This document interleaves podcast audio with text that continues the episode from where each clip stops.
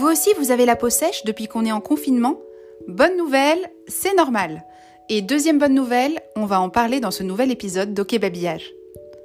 OK Babillage, c'est un podcast beauté pratique qui répond en 5 minutes à une question d'un follower de mon compte Instagram Babillage. Allez, trêve de bavardage, on n'a pas le temps. J'ai un nouveau mystère épidermique à élucider. On m'a demandé pourquoi la peau semblait plus sèche depuis qu'on était confiné. Trop de chance, je suis aussi concernée. Mes jambes en temps normal, c'est simple, c'est le temple de l'écaille. Autant vous dire que le plus beau des crocos se pâmerait devant mes gambettes. Alors là, avec ce confinement depuis plus d'un mois, je vous raconte pas. Mais au-delà des jambes, il y a aussi les mains. Et les mains, on va en parler parce que geste barrière oblige, bah, on se lave les mains. Enfin, j'espère que vous les laviez déjà bien avant qu'on soit tous cernés par ce fichu Covid, mais ça ne fait pas mal de le rappeler. Les lavages répétitifs, surtout au gel hydroalcoolique, bah, ça abîme. Les soignants, que je profite de saluer infiniment au passage, en savent quelque chose. Et pour le reste du corps, alors, ça se passe comment? C'est quoi ta réponse babillage Oui, bah c'est bon, j'y viens. Là, j'entends la foule en délire qui attend ma réponse. Donc, bah, le problème, je vais vous le dire là encore, c'est le lavage. Je vous vois arriver à des kilomètres? Non, je n'ai surtout pas dit qu'il fallait boycotter la douche. Mais l'eau avec laquelle vous vous décrassez quotidiennement, eh bien, bah, c'est elle la coupable. J'appelle à la barre l'eau. Oui, l'eau.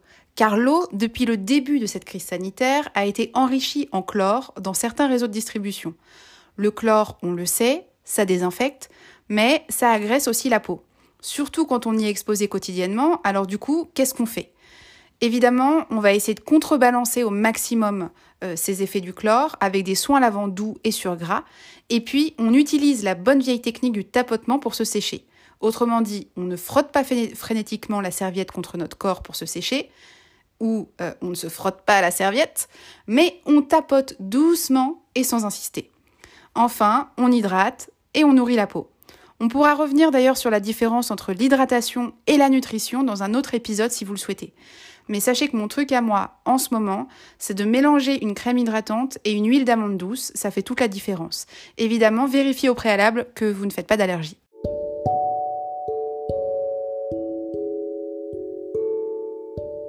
Voilà, vous savez tout ou presque. Je suis contente, j'ai encore réussi à répondre en moins de 5 minutes. Sacré challenge.